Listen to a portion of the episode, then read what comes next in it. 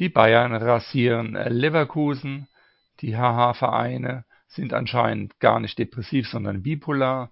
Im Tippspiel ist die Zwischenwertung 1 zu Ende und tick-tack, tick-tack, die Uhr tickt. Nur noch ein entspannter Spieltag habt ihr, dann droht das Last One Out zittern. Ab Spieltag 10. Und dann ist er auch noch mein Gast. Er ist ein Diktator. Er ist ein Dino. Er liebt einen Dino. Er ist ein Podcast-Star und er ist der aktuelle Titelverteidiger in Last One Out. Freut euch auf Folge 5 und bleibt dran.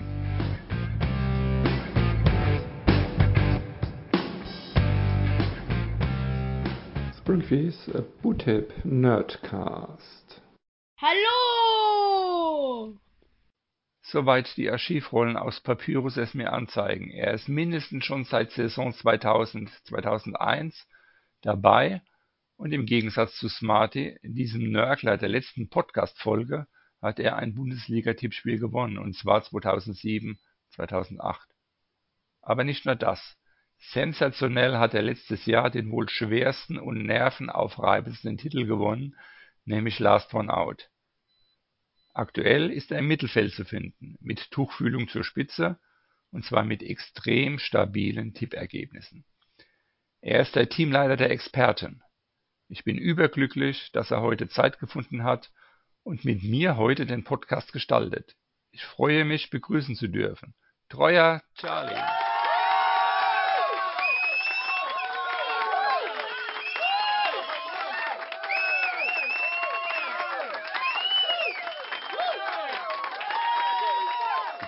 So schön, hier sein zu dürfen. Es ist wunderbar. Der Bundesligaspieltag.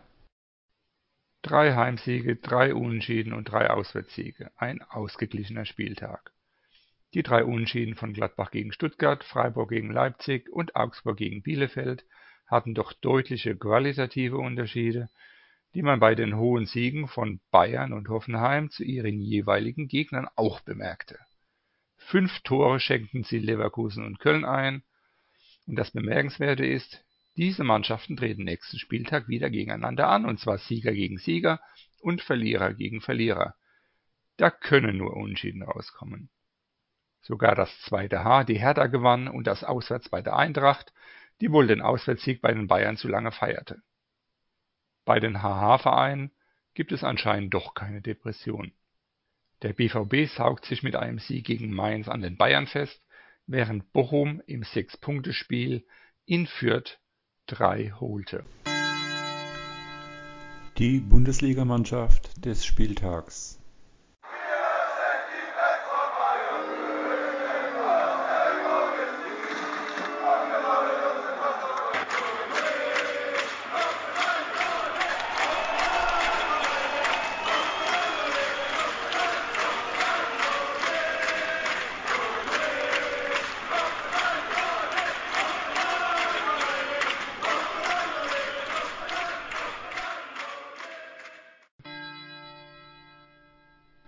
Deine Szene des Spieltags.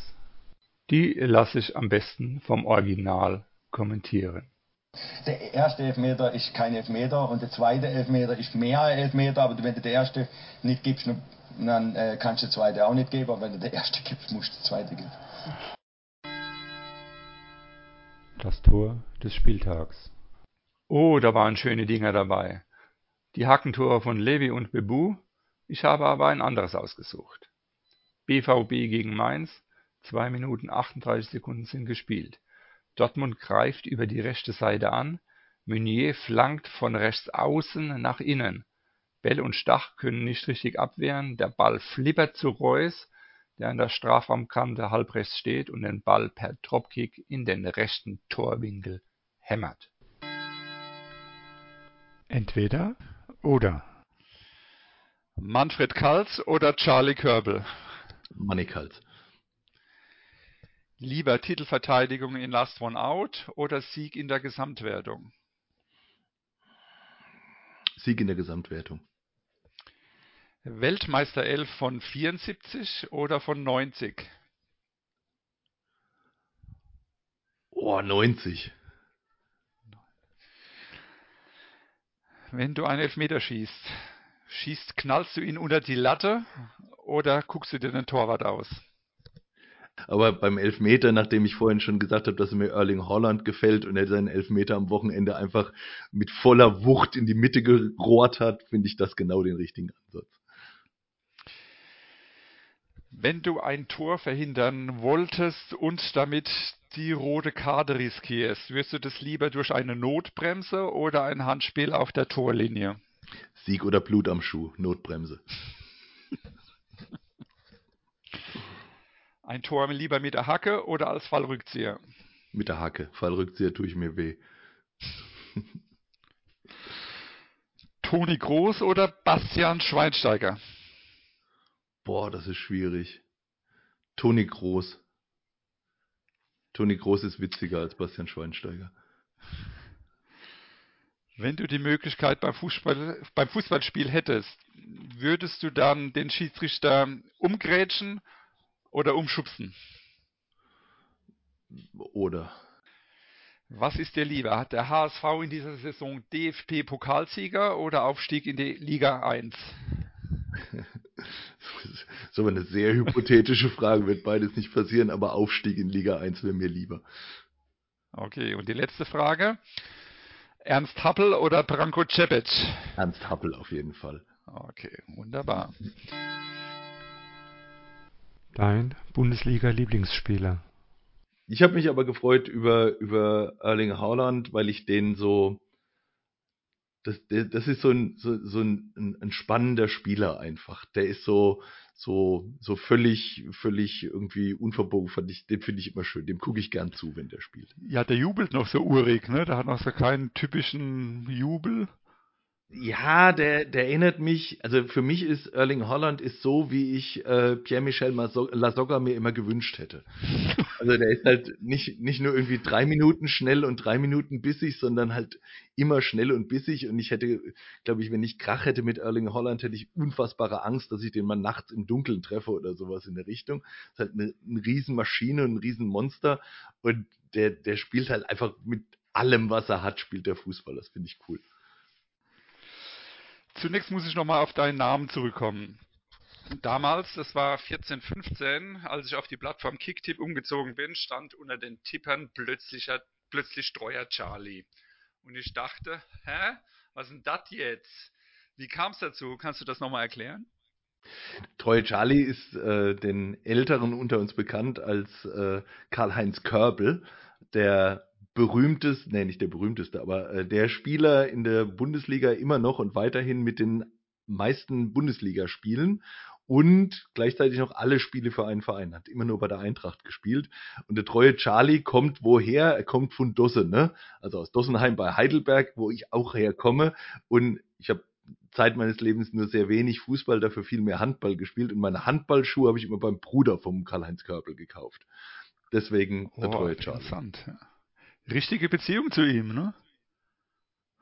Ja, ja, ja, ja, ja, ja. Er hat damals äh, für mein erstes ähm, Spiel gesorgt, bei dem ich Bundesliga-Menschen ähm, gesehen habe, weil er, glaube ich, auch einen guten Draht dann zu zum Waldhof und, und Schlappner und so hatte und dann der Waldhof zur Einweihung des Kunstrasenplatzes in Dossenheim gespielt hat und ich das erste Mal Bundesligaspieler gesehen habe dann. Unter einem anderen Pseudonym bist du noch andersweitig als Podcaster unterwegs. Man möchte fast sagen, du bist ein gefeierter Podcast-Star. Kannst du darüber was sagen?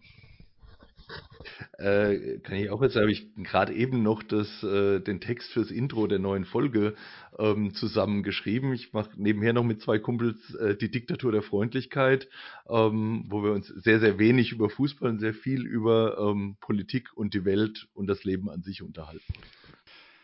Ja, ich war sehr begeistert von der Valomat-Folge, das habe ich dir auch geschrieben. Ähm, sehr informativ. Und bei der letzten Folge also vorletzten Folge, glaube ich, wenn jetzt noch eine letzte war, hattest du von einem Urlaub erzählt und du hattest dort eine innige Beziehung zu einem Tier. Was war denn das? Das, das ist vollkommen richtig. Ich war im, im Sommer äh, in Frankreich und war wandern mit einem Esel. Ähm, also der Esel ist so nett und trägt das Gepäck und kennt den Weg und ähm, dann läufst du durch die französischen Alpen mit einem Esel, in dem Fall war es Tagada, äh, ein wunderschöner französischer Esel. Da fällt mir die Überleitung zum Fußball relativ leicht. Weißt du, welcher Nationalspieler noch viele, vier Esel zu Hause stehen hat? Oh nee, weiß ich nicht. Ich könnte dir sagen, dass Johnny Cash mal fast von seinem Strauß erschlagen worden ist, aber wer Esel hat, weiß ich nicht. Nein, das habe ich Ein deutscher Nationalspieler? Vorberichterstattung zum vorletzten Nationalmannschaftsspiel gesehen. Es war Kai Havertz, liebt wohl Esel und er hat zu Hause wohl vier Esel stehen ja, auf einer Farm. Ja, Kai Havertz spielt Champions League und der HSV hat ja auch irgendwie mal die Champions League gewonnen, um da mal eine Überleitung zu machen. Wie kam es eigentlich dazu, dass du HSV-Fan wurdest? Ähm, war auch eine sehr einfache Geschichte. Es war äh, als meine, meine fußballerische Erweckungsphase oder habe ich gehabt, so wie viele anderen vermutlich auch irgendwo zwischen fünf und sieben.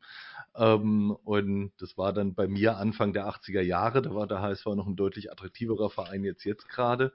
Und in der Zeit, mein Vater ist großer Bayern-Fan, deswegen hat, ist Bayern ausgeschlossen gewesen für mich. Meine Mutter war Kaiserslautern-Fan, deswegen war Kaiserslautern auch raus. Und im Nachbarhaus wohnte Florian Keter und er war zwei Jahre älter als ich, also vermutlich dann schon sechs oder sieben ähm, und war damit natürlich unfassbar cool. Und Florian Keter war HSV-Fan und deswegen bin ich dann auch HSV-Fan geworden.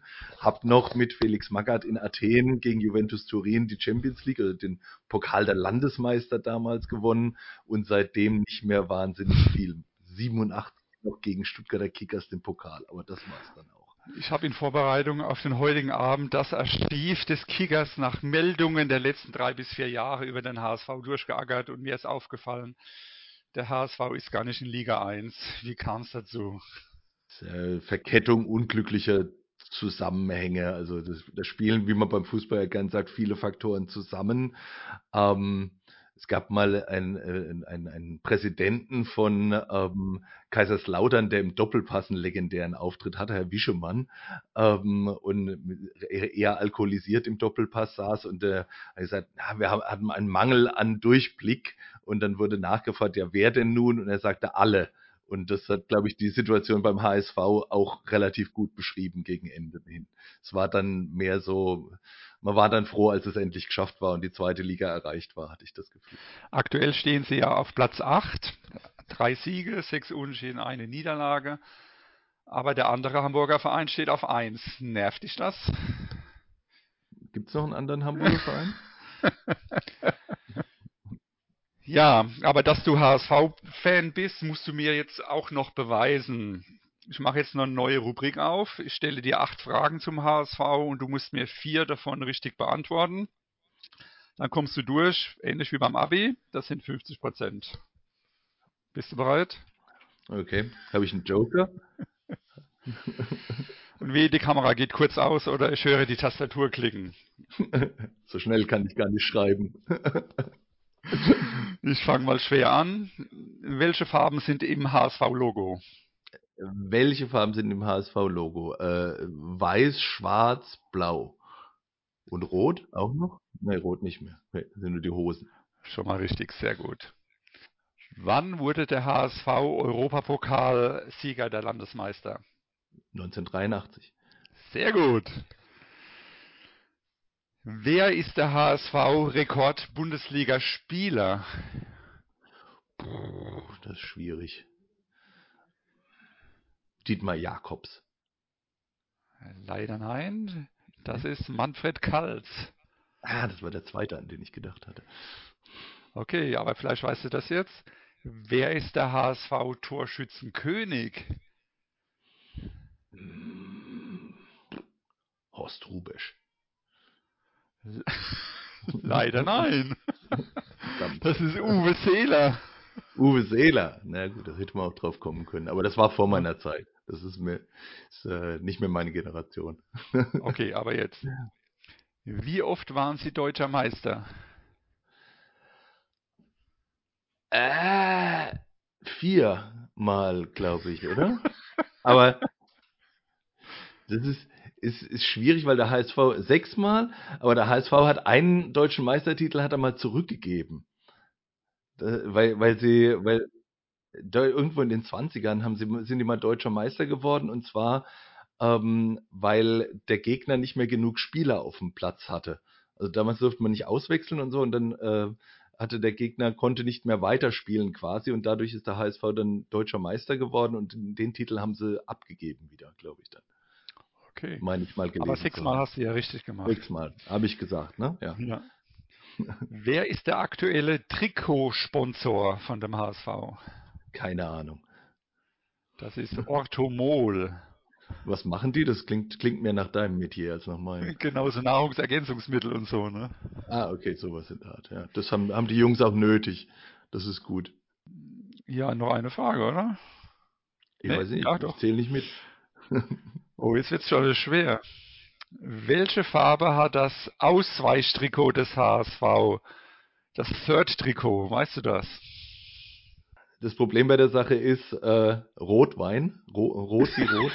ähm, das Problem bei der Sache ist, dass ich, dass ich HSV-Spiele immer nur dann angucke, wenn der HSV gewinnt. Deswegen gucke ich sehr selten HSV-Spiele. Ja, das war ja, wäre meine nächste Frage gewesen. Wie verfolgst du den HSV? Sportschau oder äh, äh, auf Sky. Ja, ich, ich habe das, ich habe es wirklich früher so gemacht, dass ich, also als der HSV noch in der ersten Liga gespielt hat, habe ich die Sportschau nur geguckt, wenn der HSV gewonnen hat. Ähm, was dann dazu geführt dass ich in den letzten Jahren sehr wenig HSV dann gesehen habe. Ich, was ich ganz gerne höre beim, äh, es gibt von, vom HSV ein Webradio, wo zwei relativ verrückte HSV-Fans die Spiele live kommentieren in voller Länge. Und das höre ich mir, wenn ich Zeit habe, manchmal ganz gerne an, auch wenn es auch, auch in der zweiten Liga meistens sehr frustrierend ist. Und Live-Spiele verfolgst du irgendwie Stadion, wenn du in Karlsruhe wohnst? Gehst du zum KSC dann oder Sandhausen? Ähm, KSC habe ich äh, letztes Jahr gegen HSV geguckt. Mein letztes Live-Spiel, das ich gesehen habe, war ähm, Waldhof Mannheim gegen äh, was war das denn? Hallischer FC, genau, richtig. Am 17. September, äh, weil ich ein großes Fable für sinnlose Fußballspiele habe. Aber war ein schönes Spiel. Also Waldhof hat wirklich gut gespielt, die erste Halbzeit. War gut. Ah, daher der Eintragen die WhatsApp-Gruppe, ich verstehe. Ja. Genau, richtig. ja, ich bin übrigens nächste Woche in Saarbrücken und schau mal die Löwen an gegen Saarbrücken, da werde ich die Ballasse treffen. Sehr gut. Saarbrücken steht auch noch auf meiner Liste von Stadien, die ich mir mal angucken will.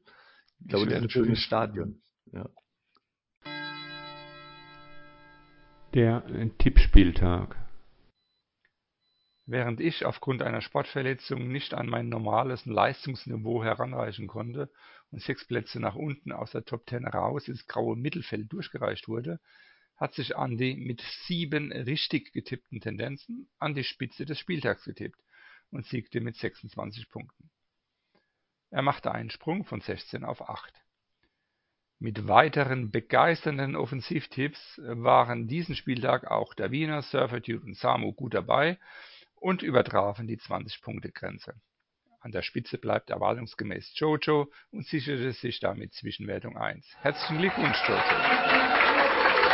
So richtig kristallisiert sich aber noch kein Verfolger von Jojo heraus auch wenn Mythos MG seinen zweiten Platz knapp verteidigen konnte. Der Verfolgerpulk besteht aus ihm, Rudi, Davina und Surfer Dude. Die beiden letzteren machten jeweils sieben Plätze gut. Wandern wir ein bisschen nach unten. Auch ein guter 18-Punkte-Tipp konnte Stefan noch nicht vom letzten Platz erlösen, er holte sich jedoch Alex mit ins Boot. Neueinsteiger Ritze ist nach wie vor unzufrieden mit seinem Platz nahe der Loserzone, wo sich aktuell neben den erwähnten Stefan und Alex auch noch Betzebub, Mika und Samu aufhalten. Das kann sich aber schnell ändern. Kommen wir zurück zum Tippspiel. Zu deinen bisherigen Tippleistungen. Ich fasse mal zusammen. Aktuell stehst du auf Platz 12 der Gesamtwertung, zwei Plätze vor Blutgrätsche, das ist ja immerhin was. Deine Tipps sind stabil, zweistellig. Du hast nur 13 Punkte Abstand zu Platz 2. In der Bundesliga 1 bist du punktverlustfrei Spitzenreiter mit Töni. Ähm, wobei hier ein schmeichelhafter Sieg gegen mich dabei war. Nur das dazu. Eigentlich gar nicht so schlecht wäre da nicht der Pokal, wo du noch keinen Punkt geholt hast und aussichtslos auf dem letzten Platz liegst. Wie stehst du zu deiner bisherigen Tippleistung? Also aussichtslos ist natürlich nichts. Ne? Also es ist, es ist, solange noch eine Chance für den Klassenerhalt da ist, werden wir weiter kämpfen und Gras fressen. Ähm, mich, mich hat der Sieg gegen dich natürlich äh, sehr gefreut in, in, der, in der Liga. Was mich sehr wurmt, ist, dass ich einen Platz hinter meinem Kumpel Patrick stehe ähm, in, der, in der Gesamtwertung. Das muss ich definitiv noch ändern. Ich vermute auch, da ist, da ist dir ein Rechenfehler unterlaufen. Das kann ich mir das nicht erklären. Ich werde es nachprüfen. Ja, äh, apropos Patrick, du hast als Teamleiter der Experten eine gute Truppe zusammengestellt. Mit Patrick, Tommy Klaus. Ihr wart die ganze Zeit der Verfolger hinter den Bad Neighbors, doch der letzte Spieltag hat euch ein bisschen ins Mittelfeld auf Platz 4 nach hinten geschossen. In den Einzelwertungen belegt ihr Platz 11, 12, 13, 18, das was du schon gesagt hast gerade mit Patrick. Wird das den Ansprüchen gerecht, wenn man sich Experte nennt? Oder seid ihr Experten für was ganz anderes? Ja, wir sind die Experten, vielleicht, ich weiß es nicht. Ähm, ich denke, ein Experte äh, guckt sich eine Situation auch immer erstmal an und beobachtet es in Ruhe. Und wenn er dann die richtigen Schlüsse gezogen hat, schlägt er zu. Und genauso wird es bei uns auch laufen. Und ähm, wenn wir uns am Ende der Saison vielleicht nochmal sprechen, werden wir dann sehen, wer, wer die Experten sind. Last One Out fängt übernächsten Spieltag an. Ich bin so aufgeregt. Und du bist der Titelverteidiger. Vorfreude oder Furcht, den Titel zu verlieren? Äh, natürlich absolute Vorfreude und auf der anderen Seite komplette Angst dabei. Ähm, ich habe, wenn du, hier die Hörer sehen es jetzt nicht, aber hinter mir oben auf meinem Regal steht der Pokal und äh, natürlich muss, muss der Pokal da noch stehen bleiben über, über mehrere Jahre hinweg.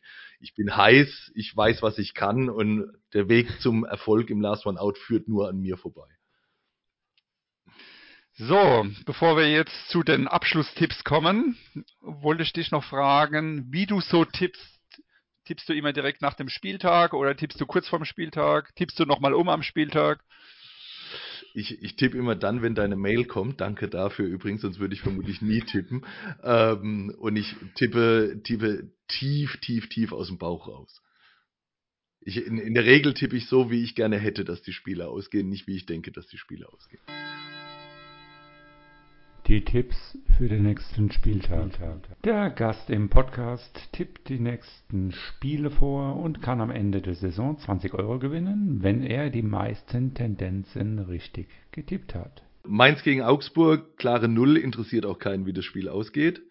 Ähm, Leipzig gegen Kräuter Fürth, klare Eins. Ähm, Bayern München gegen Hoffenheim. Hoffenheim hat alle Tore letztes Wochenende geschossen, auch klare Eins. Arminia Bielefeld gegen Dortmund, klare 2. Wolfsburg gegen Freiburg, boah, oh, eine 0. Ähm, Hertha gegen Gladbach, eine 2. Köln gegen Leverkusen, oh, rheinisches Derby. Ähm, gewinnt Leverkusen, wird eine 2, weil ich hier Herrn, Herrn Wirz cool finde. Ähm, Stuttgart gegen Union Berlin, bin ich für Union, also eine 2 und Bochum gegen Eintracht wird auch eine 2. So, vielen Dank. Ich bedanke mich auch bei dir, dass du die Zeit gefunden hast und hier mitgemacht hast. Und ich wünsche noch viel Erfolg für die kommende Runde. Vielen Dank und äh, gerne wieder.